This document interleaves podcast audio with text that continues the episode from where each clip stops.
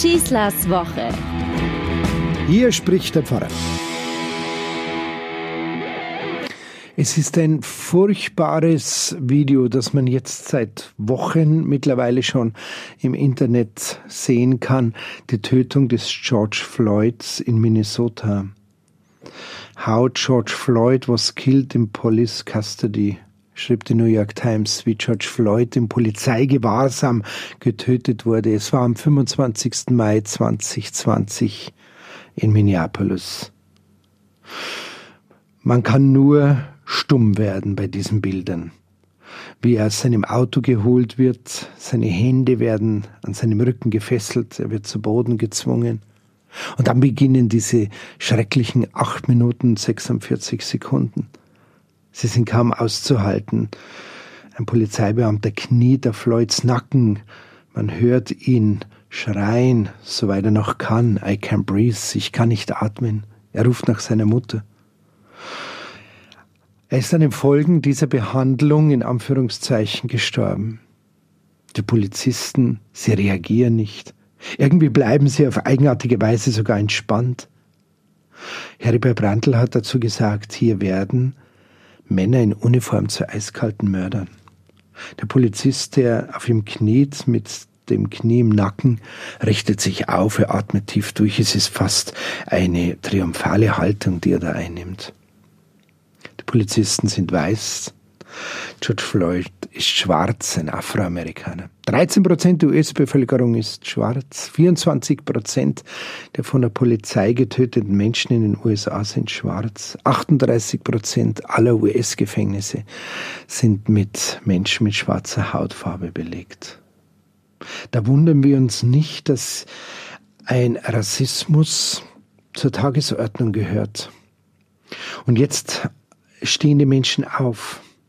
Es ist vielleicht seit Martin äh, Luther King ein nie dagewesener Protest gegen diese rassistische Gewalt, die da öffentlich geworden ist. Rassismus ist für jeder Ismus eine Fehllehre, wenn ich mal so sagen darf, eine falsche Übertreibung. Da wird einfach zusammengefasst, was man gerne zusammengefasst hätte. Hier sind die Schwarzen und das sind die, die klauen, die betrügen, die vergewaltigen, die töten.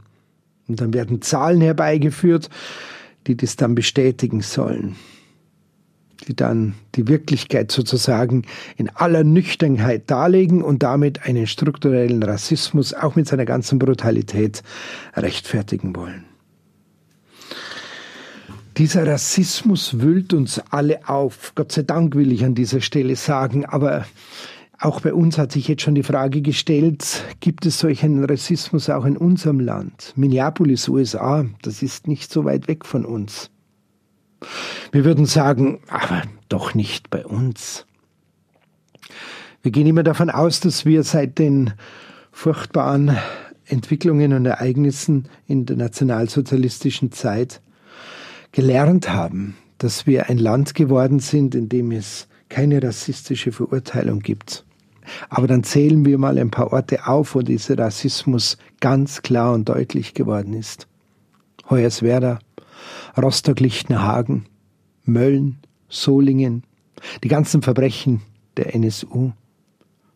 Jetzt jüngst Kassel, Hanau, Halle, alle diese Vorfälle zeigen doch, dass rassistische Hetze und furchtbare Gewalttaten auch bei uns doch zur Tagesordnung irgendwie gehören. Was mich beschäftigt, ist jetzt die Frage, weil es für mich völlig undenkbar ist, für mich persönlich. Wieso denken Menschen eigentlich rassistisch? Wie kommt man eigentlich auf die Idee, dass der andere, der nicht meine Hautfarbe, vielleicht nicht meine Kultur, nicht meine Religion, nicht meine Herkunft, nicht meine Sprache oder was auch immer haben kann, dass der untergeordnet wäre, dass ich mich über ihn erheben könnte, dass ich mit Recht Gewalt gegen ihn ausüben könnte, dass ich ihn verurteilen dürfte, weil er anders ist. Liegt es daran, weil der Mensch nur im sich unterscheiden vom anderen sozusagen sich sichern kann? Dieser berühmte Struggle of Life, dieser Kampf ums Überleben? Damit der Rassismus funktioniert, hat man festgestellt, brauche ich natürlich auch immer die Berechtigung und die Bestätigung dafür. Man hat sogar wirklich namhafte Denker immer herangezogen und dann ihre Denkweise sozusagen zur herrschenden Meinung gemacht. Philosophen, Theologen, Biologen, Soziologen, alle haben sich daran abgemüht, Argumente dafür zu finden und als aufgeklärte Menschen die Masse da mitzunehmen, dass Rassismus berechtigt und begründet ist. Warum ist das so? Weil der Hass einfach moralische und wissenschaftliche Argumente braucht, weil nur so kann er effektiv sein. Aber was da passiert, ist absolut gegen den Menschen gerichtet. Und das sage ich als Christ, absolut unchristlich. Der Rassist erschafft den Menschen nach seinem Bild. Wir sind an dieser Stelle an der Ursünde angelangt, wie sie das Alte Testament beschreibt. Er missbraucht dieses Bibelwort, das da lautet, kommt, lasst uns Menschen machen. Der Rassist erschafft einen Menschen und es kommt ein Mensch heraus, der für ihn dumm, kriminell, einfach nicht lebenswert ist, den man beherrschen kann, wie man möchte.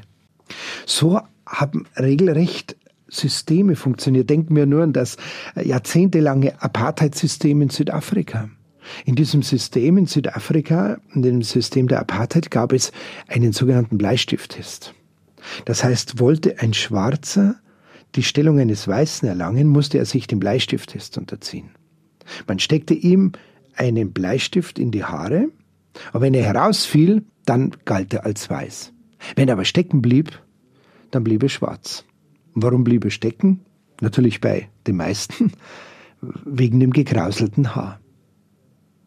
Als ich das gelesen habe, habe ich mir gedacht, zynischer, ekelhafter kann Rassismus wohl nicht sein. Die Bilder aus Minneapolis haben gezeigt und die nächste Stufe nach Zynismus ist tödlich. Der Rassismus lebt von der Vorstellung, dass es Rassen gibt und die ihn rechtfertigen. Und das ist grundfalsch. Rassen erzeugen keinen Rassismus. Es ist überhaupt unsinnig, uns in Rassen einzuteilen. Es gibt keine Menschenrassen, die irgendeinen Rassismus begründen könnten. Der Rassismus, der Rassebegriff ist ein gedankliches Konstrukt, der vielfältig versucht wird, begründet zu werden, aber er entbehrt jeglicher Realität.